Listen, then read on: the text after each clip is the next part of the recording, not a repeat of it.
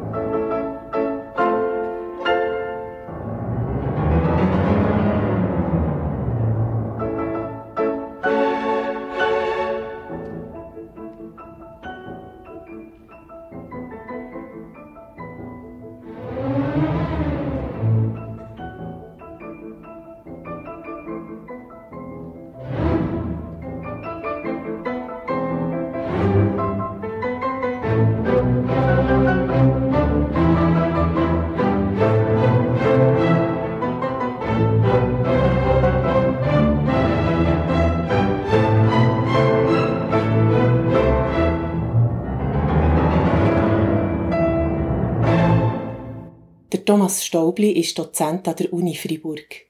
In seinem Büro habe ich ihn gefragt, welche Stellung das Tier in der Schöpfung haben, wenn man die beiden Schöpfungsberichte ganz am Anfang in der Bibel anschaut. Also, das sind ja berühmte Texte, die viele kennen, dass da auf zwei Art und Weise vom Anfang erzählt wird.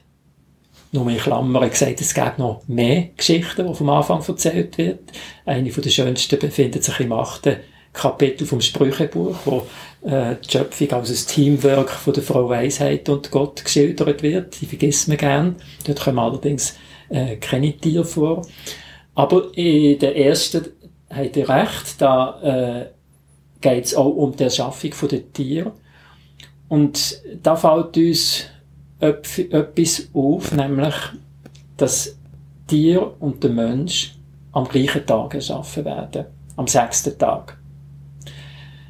Ähm, wir haben übrigens im französischen äh, Tierausstellungskatalog damals den Titel gegeben, Les Animaux du sixième jour, um das noch ein bisschen zu betonen.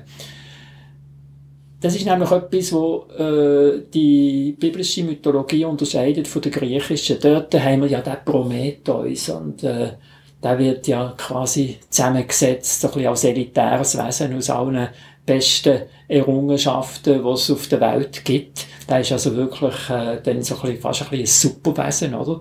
Und da ist der biblische Text sehr viel bescheidener und akzeptiert eigentlich die Nähe zum Tier, indem er sagt, ja, am sechsten Tag hat Gott sowohl Tier wie auch den Menschen erschaffen. Also da werden wir eigentlich ins gleiche Päckchen eingebunden. Und das ist eine Botschaft, oder? Man hätte ja auch können mit diesen Tagesstrukturen 1 bis 7 hat man auch eine Hierarchie schaffen zwischen Tier und Mensch. Und gerade das wird nicht gemacht. Das ist eine ganz wichtige Botschaft. Und im zweiten Text zu der Schöpfung wird es dann eigentlich auf einer anderen Ebene ein bisschen variiert. Dort äh, erfahren wir nämlich, dass der Mensch sich einsam fühlt. Äh, der Text versucht also eine Grundbefindlichkeit von der menschlichen Existenz, von der Conditio Humana, oder wie man so ein bisschen hochgestochen sagt, ähm, zu erklären. Und äh, das, was der Mensch auszeichnet, ist primär seine Einsamkeit. Der Mensch will auf keinen Fall einsam sein. Der Aristoteles hat äh, als äh, griechischer Philosoph zum Beispiel, dass er so ausdrückt, der Mensch sei ein Animal Soziale, also ein soziales Lebewesen, ein soziales Tier sozusagen. Ähm, das ist wirklich das grösste Problem eigentlich vom Mensch. Ist interessant, oder? Es kommt vor dem Hunger, vor dem Durst, die Einsamkeit. Und äh, Gott versucht dann dem Mensch seine Einsamkeit äh, zu beheben. Der Mensch weiß ja noch nicht richtig, was er ist. Er ist einfach aus, äh, aus Erden und Staub hergestellt worden, eigentlich wie von einem Töpfer gemacht. Und ähm, seine Aufgabe ist es jetzt als Gärtner im, im göttlichen Garten zu schaffen. Das ist äh, die ursprüngliche Aufgabe von uns Menschen. Ähm, und, äh, aber eben die Einsamkeit macht das Leben schwer. Und dann, äh, Gott ist offenbar so ein bisschen ein Trial-and-Error-Typ, oder? Der probiert auch das mit den, mit den Tieren aus und er schafft die Tiere. Und das Ergebnis äh, ist negativ. Der Mensch benennt zwar dann die Tiere, also er freut sich irgendwie so ein bisschen an dieser Vielfalt und äh, bringt auch seine Begabung ins Spiel, dass er nämlich Wort kann entwickeln. Auch da erzählt die Geschichte etwas typisch Menschliches. Oder Menschen sind Wesen, die andere Wesen können benennen können. Flamingos tun nicht andere Wesen benennen und Spitzmäuse auch nicht, aber der Mensch kann das. Und ähm, äh, ja, so tätscht eigentlich die Geschichte ähm, zwei Fliegen auf einen Schlag. Oder sie erzählt nämlich, wie Gott äh, es misslingt, über die, die Einsamkeit vom Mensch ähm, zu begrenzen oder aufzuheben. Und gleichzeitig zeigt sie auch, dass der Mensch da eine besondere Beziehung auch zu den Menschen entwickelt über, über Benennung. Und es gelingt der ja eigentlich erst durch die Erschaffung von der Eva, ähm, aus, aus einem Knochen von dem Erdling Adam ähm, ihm es im ebenbürtiges Gegenüber, wie es im Text heißt, zu schaffen. Mit dem ist er nachher glücklich, oder? Und er fühlt sich dann auch zu dem Wesen hergezogen, weil es kommt ursprünglich ja aus ihm raus. So erklärt es jedenfalls dann die Geschichte, die starke libidöse Beziehung vom, vom Mann zu der Frau. Und es ist eine ganz vielschichtige Geschichte, äh, wo auch da wieder Tier eigentlich sehr nah beim Mensch lädt. Und die Tiere bleiben lang sehr nah beim Mensch. Nachher gibt es einen Bruch, nämlich nach der Sintflutgeschichte, wo so wie die Herrschaftsverhältnisse ändern.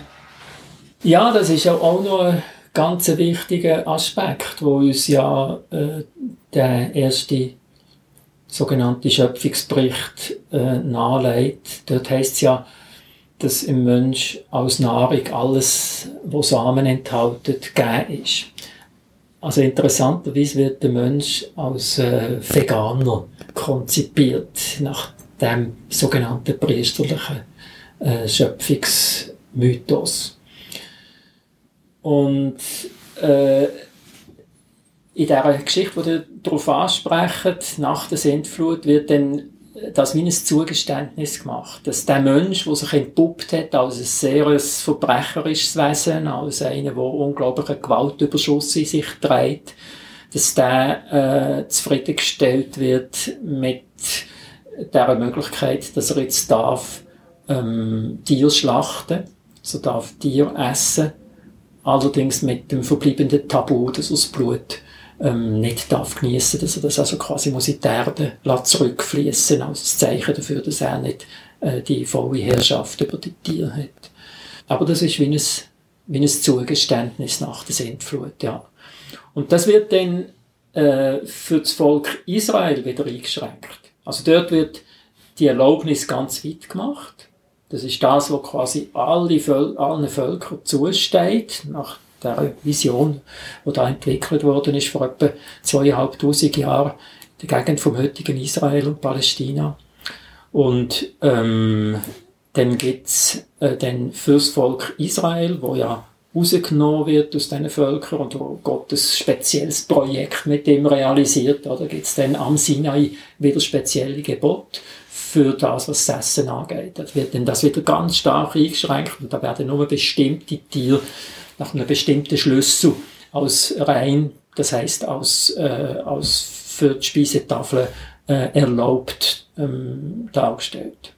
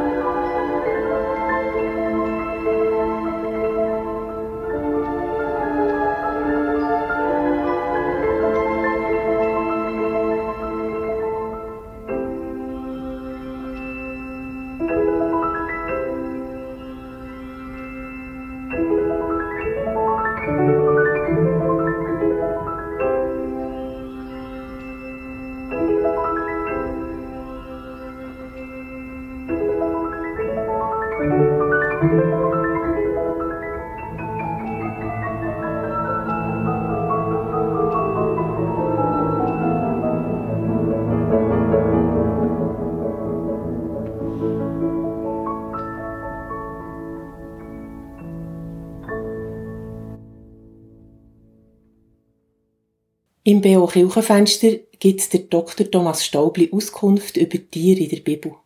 Und es gibt ja sogar auch verschiedene Gesetze, die die Tiere speziell schützen. Also es gibt den Hinweis zum Beispiel, dass Tiere auch Anteil sollen haben am Ertrag vom Sabbatjahr oder von der Sabbatruhe. Dass überhaupt ähm, die Sabbatruhe für Tiere auch soll gelten In der Schweiz hat es erst in den 1980er Jahren Recht gegeben, wo der Tier angefangen hat, Recht zugestehen. In der Bibel gibt es das schon seit fast 3000 Jahren. Und auch das zeigt, wie nah man mit diesen Tieren gelebt hat. Und wie ihr richtig sagt, ähm, der Schabbat ist ein Tag, der auch für Tiere soll gelten Und darum kommen Tiere auch in den zehn Geboten vor. Im Zusammenhang mit dem Schabbatgebot zum Beispiel kommen auch Tiere vor. Das heißt, sie haben wirklich im Zentrum der biblischen Botschaft haben sie einen Platz. Also man muss auch den Tieren Ruhe gönnen, man darf sie nicht jeden Tag als Arbeitstier brauchen. Äh, die, die man so hat können verwenden, wie, wie zum Beispiel Rinder und, und Esel. Ähm, und man muss zum Beispiel auch berücksichtigen, dass wenn man mit ihnen pflügt, dass man nicht zwei ungleiche Tiere zusammenspannt. Man darf also nicht äh, zum Beispiel ein Rind und ein Esel vor das gleiche, unter das gleiche Joch spannen. Und man darf zum Beispiel auch ähm, einem dreschenden Rind das Maul nicht verbinden. Das heißt, wenn Rinder zum Dreschen auf Dreschtennen gebracht worden sind, das heißt, die haben mit ihren Hufen nachher äh, das Getreide aus den Spelzen rausgestampft, oder? Ähm, dann haben sie schwer müssen arbeiten und dann haben wir ihnen nicht mit einem Korb das Maul dürfen verbinden, sondern sie haben auch so dürfen fressen, äh, wenn sie Hunger hatten es fällt überhaupt auf, dass Menschen in der Bibel grosse Achtung vor den Tieren. Sie haben wahrscheinlich auch sehr viel näher mit ihnen zusammengelebt als wir, meistens auch in den gleichen Räumen. Und doch ist irgendwann wie ein Bruch gekommen. Also wenn man das vergleicht, die Zeit, wo Menschen und Tiere im gleichen Raum gelebt haben, mit dem, was wir heute erleben in der Massentierhaltung, wann hat das Verhältnis so angefangen zu kippen? Das ist natürlich etwas, das müssen wir jetzt äh, mit den Agronomen, oder? Mit den Philosophen äh, diskutieren. Aber äh, denke, etwas, wo das Verhältnis ganz stark zum Kippen gebracht hat, ist die Bewegung, die wir Aufklärung nennen. Also der Mensch, der dann nach Kant austritt aus seiner selbstverschuldeten Unmündigkeit, der also mit den Wissenschaften immer mehr Bereiche vom Leben erschließt, wo äh, seine Schlauheit oder seine, seine, seine Intelligenz jetzt walten, um äh, sein ganzes Leben auch zu vereinfachen. Ähm, das spielt da eine wichtige Rolle und äh, das hat sich ja jetzt in der Landwirtschaft extrem stark niedergeschlagen. Also sind noch und noch Maschinen erfunden worden, die äh, das Leben in der Landwirtschaft erleichtern. Und mit diesen Veränderungen äh, ist es dann eben auch zu dieser Separation von Mensch und Tier gekommen. Man hat Tier nicht mehr als Arbeitskraft gebraucht. Äh, man hat größere Ställe gebaut. Man baut heute fast automatisierte Ställe. Und durch das ist jetzt quasi äh, ein Roboter oder eine Maschine zwischen uns und dem Tier. Das ist eine Folge von der Aufklärung. Und die Aufklärung, die hat, die ist in sich fast schizophren. Also nach dem Zweiten Weltkrieg hat es zwei Philosophen gegeben. Äh, einer von ihnen liegt auf dem jüdischen Friedhof von Bern, der Max Horkheimer und der äh, Adorno. Und die haben ein Buch geschrieben, Dialektik der Aufklärung.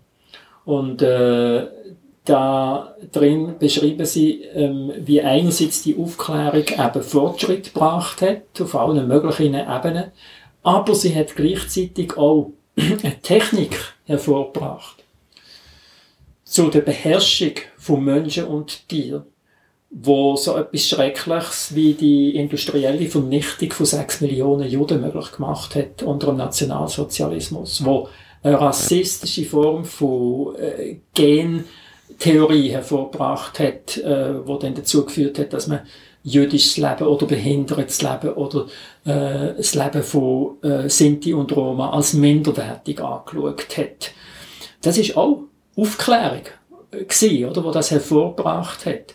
Und äh, der, der Zwiespalt, die, die grauenhafte Ambivalenz, die ist in allem in. Jeder technischen Entwicklung, die wir machen, ähm, haben wir sozusagen äh, die Wahl.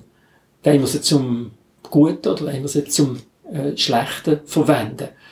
Und äh, es scheint manchmal so, dass wir die Wahl gar nicht haben, sondern dass uns die Entwicklung wie in Beschlag nimmt und dass der Mensch ein Opfer wird von seinen eigenen äh, Errungenschaften, wie es ja der Goethe im Zauberlehrling ähm, sehr schön zum Ausdruck gebracht hat.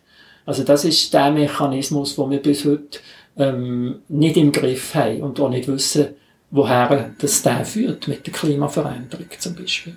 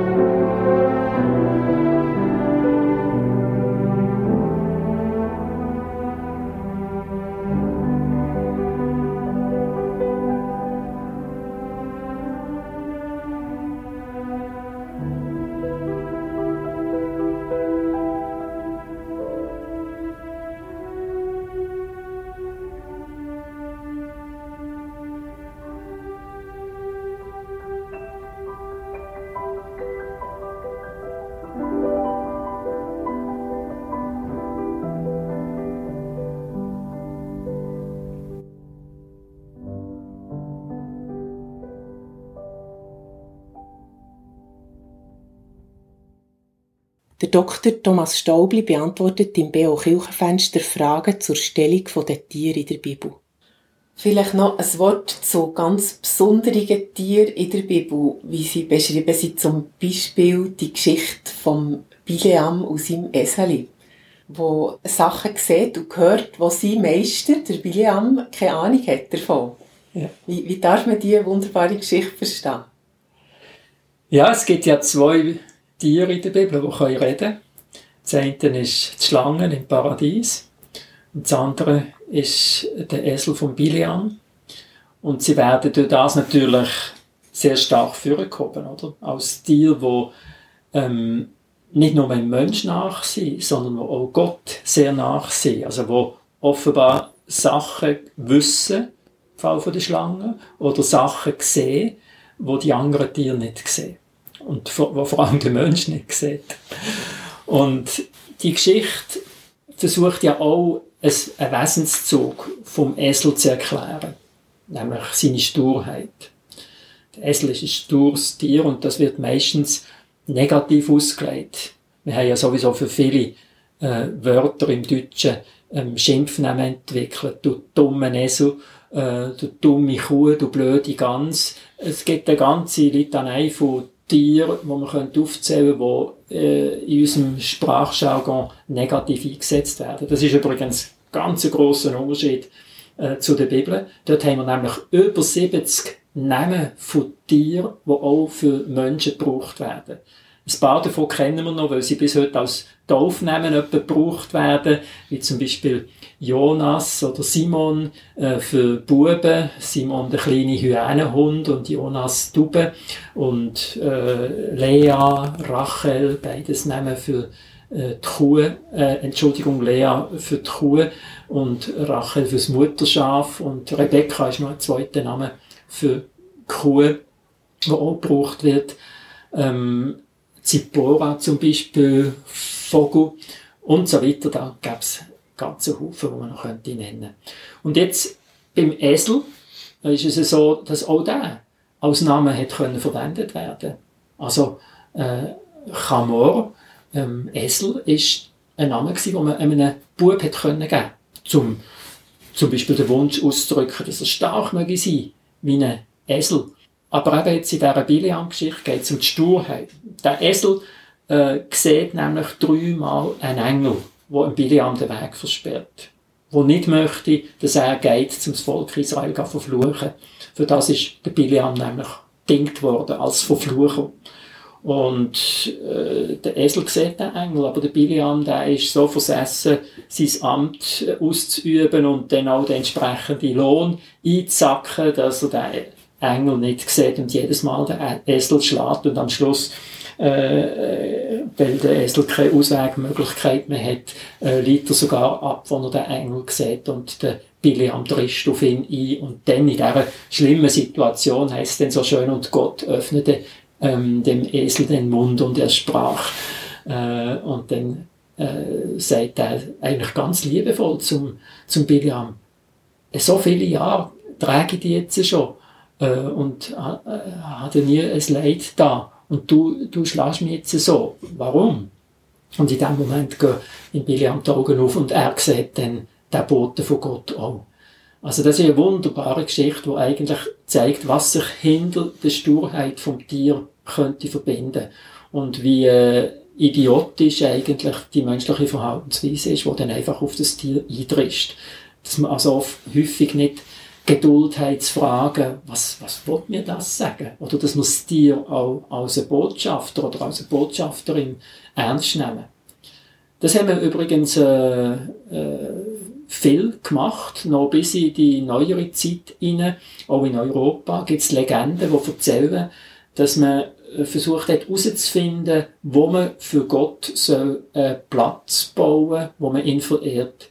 Und dabei hat man ein Tier frei laufen und dort, wo es dann ähm, abgelegen ist oder einfach hat grasen oder irgendwie sonst zum Ausdruck gebracht hat, dass da etwas Besonderes ist, dort hat man nachher ähm, den heiligen Ort gebaut. Ein von der grössten Heiligtümer im Alten Orient, das ist der Bel-Tempel von Palmyra, wo leider Gottes von der, von der ISIS ähm, total äh, zusammenbombardiert worden ist. Aber an diesem Tempel hat es ein Relief gegeben, wo man sieht, wie ein Esel, dort ist es eben auch ein Esel, ähm, zu dem Heiligtum geht und den Ort anzeigt, wo man den Grundstein vom Beltempel gelegt hat. Noch ein Wort zu den Schafen. Die ziehen sich ja auch ziemlich durch alles durch in, in der Bibel. Also Hirten und Herden sind sowieso schon im Ersten Testament ein Thema. Mhm. Nachher die Schafe gehören mit ihren Hirten zu den Ersten, die die frohe Botschaft von der Geburt von Jesus vernommen Jesus redet später von sich selber als von einem guten Hirt. Und noch bisschen später wird das Leben von Jesus wieder als Lamm Gottes deutet. Wie hat das einen Zusammenhang? Ja, der Zusammenhang ist eigentlich primär der, dass ähm, die Israeliten mehrheitlich Viehzüchter waren. Und ihre berühmtesten Männer, der Moses zum Beispiel, oder der David, oder der Saul, werden als Viehzüchter dargestellt. Sie kommen also quasi vom Vieh her, dann äh, ihres Amt, oder? Ähm, tatsächlich ist es so, dass in, in der ganzen Levante die Landwirtschaft auf zwei Füßen ruht, auf, der, auf dem Ackerbau und auf der Viehzucht. Ähm, das wird ja auch sehr schön in diesen beiden Gestalten Kain und Abel zum Ausdruck gebracht, ganz am Anfang von der Bibel, wo die beiden verschiedenen Formen von Landwirtschaft repräsentieren. Und die Viehzucht äh, ist so ein bisschen als die vornehmere, edlere Art ähm, von Landwirtschaft aufgefasst worden. Wahrscheinlich, wenn man weniger dafür haben müssen arbeiten, oder? Das sind ja vor allem Tiere gewesen, die da ähm, produziert haben und wo auch einen höheren Stellenwert hatten als Prestigeobjekt. Und die Viehzucht äh, in dieser Gegend von der Welt bis heute ähm, ist mehrheitlich eine von Kleinvieh, also in Mischherden von Schaf und von Geissen. Das ist dieser Landschaft angemessen und man hat äh, in extensiver äh, Viehzucht hat man die Herden über das Gebiet getrieben. Ist so ein bisschen ähnlich wie bei uns in den Alpen, wo man ja im Sommer auch die Sommerungsgebiete hat, von den Tälern bis auf auf die höchsten Lagen. Ähm, in Palästina ist es so, dass man im Winter, wenn es regnet, in die tiefen Lagen Richtung Totes Meer aber kann gehen. Und je trockener es dann wird, äh, so ab April, Mai kommen heiße Wüstenwinde, das ganze Gras vertrocknet, dann müssen die Hirten langsam aufziehen, Richtung äh, obere Lagen, das geht bis auf 800, 900 Meter rauf und dort fällt im Sommer auch noch Tau. Manchmal hat es ein bisschen Morgennebel in den Tälern, da hat es Gras. Und dort können die Herden in der Sommerzeit leben bis dann ab September, Oktober wieder Regen fällt und dann kann man dann wieder abziehen in die tiefen Lagen. Das ist äh, das, was man Transhumanz nennt und das ist grundlegend für die Viehwirtschaft ähm, im, im Gebiet, wo die Bibel entstanden ist.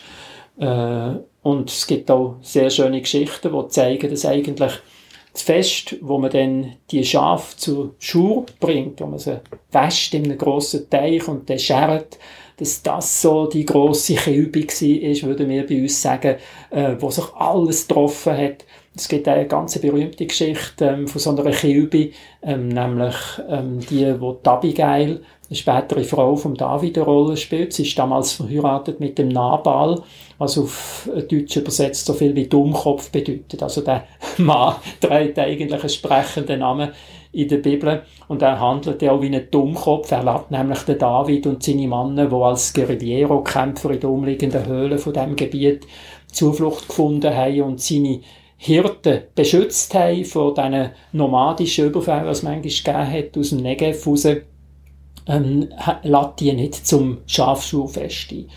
Und äh, da braut sich dann etwas zusammen und die Abigail merkt das und geht dann mit vielen Geschenken David entgegen und kann dann ein Gemetzel verhindern. Und am Tag darauf, wo der Nabal das erfährt, ähm, stirbt er an einem Hirnschlag. Äh, regt sich dermaßen auf über seine Frau, die da so gehandelt hat.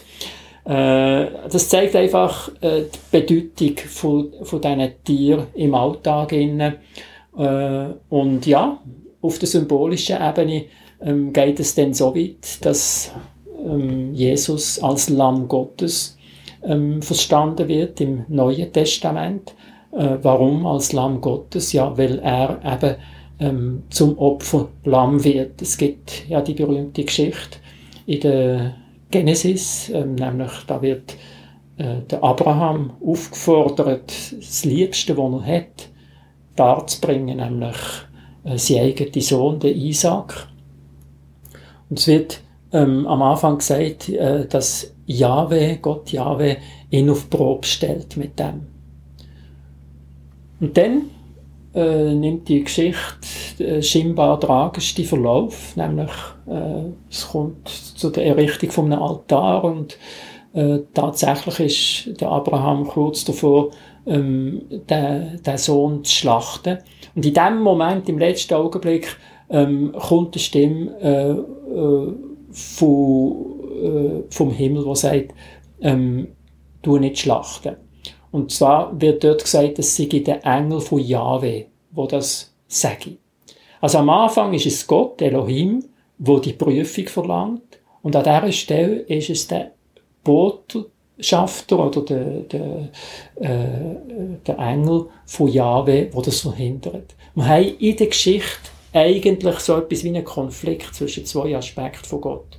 Der Gott, der letzte Loyalität verlangt, mit dem Namen Elohim, und der Gott, der zutiefst ähm, erbarmungsvoll und gnädig ist, mit dem Namen Jahwe.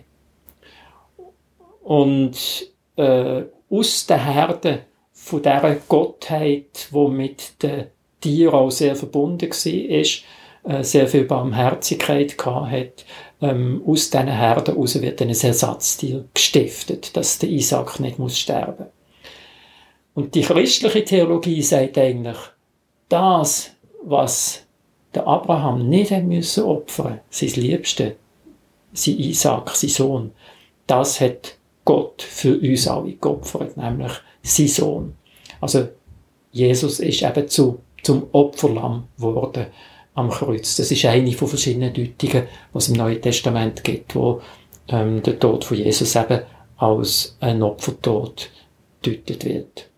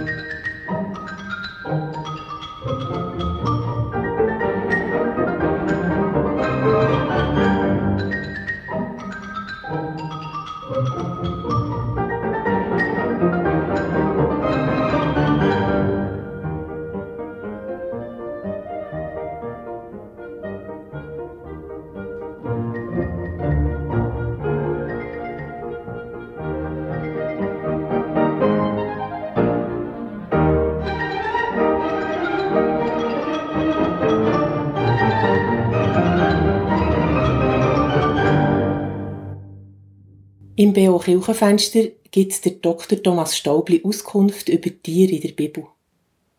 Vielleicht noch Gottesbilder, die uns auch in der Bibel begegnen, die haben vielmals so etwas mit Tieren zu tun. Gott kann wie eine, als ein Leu dargestellt werden. Oder wie ein Adler. Ich habe zwar auch gelesen, ähm, Adler sei nicht ganz die treffende Übersetzung. Es wäre eigentlich eher der Geier. Aber mhm. wahrscheinlich, weil bei uns der Geier nicht so einen guten Namen hat, hat man auch einen Adler aus ihm gemacht. Oder wie ist das gegangen? ja, genau so ist es gewesen. Also man hat äh, schon im griechischen Raum, wo die Bibel ja zuerst übersetzt worden ist, die älteste Bibelübersetzung ist auf Griechisch, ähm, hat man die Stelle, wo äh, Gott als, als Geier, wo, wo seine Jungen auf Geiers Flügel trägt, haben wir mit Adler übersetzt. Aber äh, das hebräische Wort Nesher, wo da verwendet wird, ähm, bedeutet, wie man aus verschiedenen Stellen in der Bibel kann, äh, zusammenpuzzeln, äh, bedeut, muss Geier bedeuten. Ähm, weil die Biologie, die mit dem Nescher, mit dem Geier verbunden wird, ist eben eindeutig die vom Geier. Zum Beispiel heisst es an einer Stelle, ähm, wo äh, ein Aas liegt, da versammeln sich Geier äh, und äh, eben nicht Tadler. Und warum ähm, machen die äh, Geier das überhaupt? Wieso wissen die plötzlich, wo ein Aas liegt? Das haben wir herausgefunden durch Vogelbeobachtung. Man weiß, dass die Geier auf sehr hoher ähm, Höhe fliegen, auf einem bestimmten Revier und dass äh, die sich gegenseitig beobachten. Und wenn die sehen, dass einer runtergeht, dann wissen sie, aha, der hat etwas entdeckt und dann fliegen alle zu ihrem Kollegen, der abgegangen gesegelt ist und, und äh, durch das kommt es dann, dass aus menschlicher Perspektive plötzlich wie aus dem Nichts äh, ganz viele Geier äh, an einem Ort, wo ein Aas liegt, sich versammeln. Äh, und ähm, tatsächlich ist der Geier ein Tier, das zum Beispiel auch bei den Ägyptern sehr stark mit äh, Barmherzigkeit und Schutz verbunden war. Ähm, äh, der äh, Gänsegeier ist das Symboltier von der von der Muttergöttin wo sie zum Beispiel als Geierhube auf dem Kopf getragen hat. Man hat sich bei den äh, Ägyptern auch gefragt, ähm, wie die Geier sich vermehren. Man hat nämlich nie können beobachten, äh, wie, wie die Geier sich paaren. Das passiert offenbar auf sehr, sehr ähm, de, äh, ähm, diskrete Art und Weise. Äh, und weil Geier manchmal dann auch äh, sich an der Sonne aufwärmen und dazu die, ähm, die Flügel ausbreiten, haben äh, die Ägypter die Idee entwickelt, dass die vom göttlichen Geist ähm, befruchtet werden. Also sie sind auch so ein Jungfrauensymbol fast gesehen. Ähm, also die Geier ist ja ein ganz besonderes Tier in der Mythologie von der, von der alten Völker. Aber in der Bibel eben vor allem in dem, in dem äh, Moses-Lied, ähm, wo, wo er von dem Gott singt, wo da ähm, seine Jungen auf Geiersflügel trägt. Und das ist ja dann auch in viele Lieder eingegangen, wo, wo aber dann eben der Adlerflügel ist. Ja. Noch ein Wort zur Schlange mit, durch die braucht ich fast noch ein bisschen Rehabilitation. Die hat ja also äh, am Anfang schon ganz eine schlechte Rolle verwünscht. Im ersten Schöpfungsbericht, wo sie ähm, Adam und Eva dazu verführt, das zu machen, was sie eben nicht sollten. Aber im Zweiten Testament sieht Jesus zum Beispiel seine Jünger, sie sollen sein, klug wie die Schlangen und ohne falsch wie die Tauben. Also ist es eigentlich gar nicht so schlecht, wenn man ähnlich ist wie eine Schlange. Mir ist, mir ist dann nämlich gescheit. Ja, genau. Ähm, das ist offenbar das, was man sehr stark mit der Schlange in Verbindung gebracht hat, dass sie, dass sie klug ist. Man hat ja lange haben wir das Wort, wo da auf Hebräisch verwendet wird, Arum heißt es dort, äh, mit listig übersetzt. Oder man hat einfach unbedingt der äh, Schlange etwas Negatives andichten Also mehr im Sinn von hingerlistig. Genau, ja. ja. Aber genau das ist nicht das, was der Text sagen. Es ist dort sogar eher ein Wortspiel mit nackt, nämlich nackt ist auch Arum und ähm, Arom und äh, das wird gleich geschrieben im, im, im Schriftbild und äh, man hat dann also quasi ein Spiel in dem Text, wo es ja um Nacktheit geht, mit einem Wesen von der Schlange, wo einerseits auch nackt ist. Die Schlange hat kein Fähli. Sie ist in dem Sinne auch ein Blutstier und äh, Nacktheit vom Mensch spielt in dieser Geschichte eine Rolle. Sie wird nämlich, es wird eigentlich in dieser Geschichte erklärt, warum sich der Mensch schämt, wenn er, wenn er Blut ist. Das ist ja auch eine Erklärungsgeschichte. Äh, und darum ist man äh, hat dort die Schlange wie eine doppelte Funktion mit dem, mit dem Schlau, mit dem Klug und mit, mit dem Nackt. Und sie wird in keinem Moment eigentlich negativ dargestellt, oder jedenfalls nicht negativer als, als Mann und Frau. Sie wird dann mit diesen beiden zusammen auch verflucht, oder? Auf all die Wesen kommt der Fluch von Gott. Äh, aber sie hat eine Qualität. Und das ist eben ihres Wissen, ähm, wo auch nicht falsch ist. Sie erzählt ja nichts falsch. Es, es stimmt, was sie sagt, oder? Mit dieser Frucht äh, äh, erkennen dann tatsächlich Menschen etwas, was sie vorher nicht erkannt haben. Äh, also äh, die Schlange ist in dem Sinn etwas, was sehr nah bei den Menschen ist. Sie ist auch in der Kunst vom alten Orient fast omnipräsent, wenn es ums Heilige geht. Man findet sie äh, an Altären, man, man findet sie auf Gefäß, wo heiliges Wasser drinnen war. Ähm, ja, wir wissen, dass der Mose selber von Gott geheissen worden ist, eine Schlange aus Bronze anzufertigen, um die Israeliten von ihren Giftschlangenbiss zu heilen. Und wenn sie die Bronzeschlange angeschaut haben, sind sie tatsächlich geheilt worden. Und man hat äh, im Tempelareal vom Jerusalemer Tempel so eine Bronzeschlange, den Nechustan, aufgebaut gehabt, wo genau die Funktion gehabt hat. Und es ist eigentlich fast unverständlich, wieso das so, eine, äh, so eine heilige Institution abgerissen worden ist unter dem Hiskia bei einer äh, Tempelreform, übrigens eine Reform, wo sich dann ähm, die Reformatoren sehr stark darauf bezogen haben, wo sie gegen äh, die katholischen Kirchen und ihre Einrichtungen, ihre, ihre äh, Einrichtungsschmuck vorgegangen sind. Sie haben also quasi aus dieser Geschichte eine Legitimation gezogen, um die ganzen heiligen Figuren zu zerstören. Man sieht das sogar sehr schön in der, in der Zwingli-Bibel, dort hat es sogar eine Abbildung dazu. Ähm, also die Schlange ist total wichtig in der damaligen Kultur und über den Äskulapkult zum Beispiel bei den Griechen geht das weiter bis ins äh, Apothekerzeichen rein, äh, wo man bis heute noch kennt, oder? Dort hat Schlange bis heute eben die göttlich heilende Kraft. Das hängt übrigens mit ihrer ähm, Hütung zusammen, dass man also in der Hütung von der Schlange so eine ganz starke Regenerationskraft gesehen hat, wo in dem Tier innen wohnt und, und durch sie ähm, symbolisiert worden ist.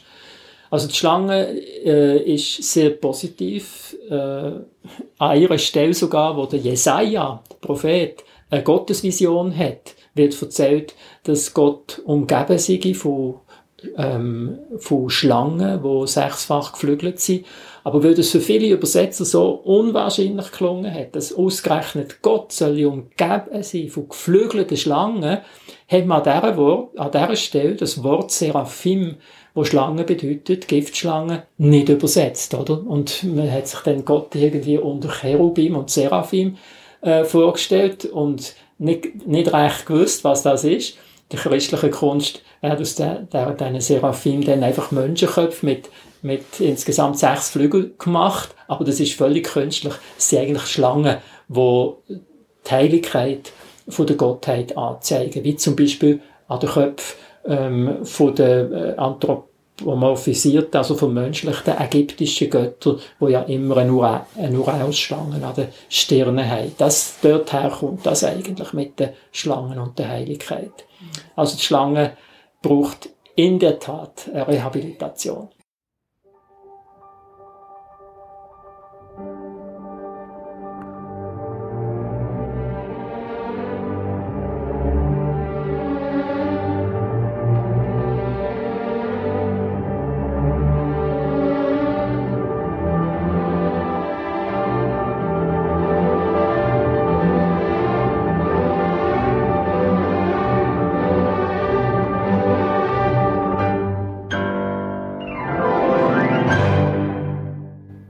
Ihr habt das B.O. Kirchenfenster gehört. ein Interview mit dem Dr. Thomas Staubli zum Thema Tiere in der Bibel, Gefährten der Menschen. Die Musik dazwischen hat der Camille Saint-Saëns geschrieben. Karneval der Tiere. Eine Aufnahme vom Seattle Jugendorchester. Wir schauen auf die nächsten BO Kirchensendungen. Am Sonntag, 4. September, vom Morgen um 9 Uhr bis um 10 Uhr gibt es der BO Gottesdienst aus der reformierten Kirche Unterseen. Die Predigt hat der Heinz Käser. Am Dienstag, 6. September, vom 8. Uhr am Abend bis um 9 Uhr ein BO Kirchenstübli mit Gesprächen, Berichten und Aktuellem aus den Kirchen der Region. Und gerade nachher, vom 9 Uhr bis um 10 Uhr, ein BO Kirchenfenster, Lisis Krise. Wie Lisi einen Weg aus ihrer Krise findet. Ein Hörspiel von der Andrea und dem Christoph Lichti. Bis um 10 Uhr hören wir noch weiter Musik aus dem Karneval der Tiere. Danke vielmals, dass ihr hinten zugelassen Marianne Launer verabschiedet sich und wünscht allen einen guten Abend. Auf Wiederhören miteinander.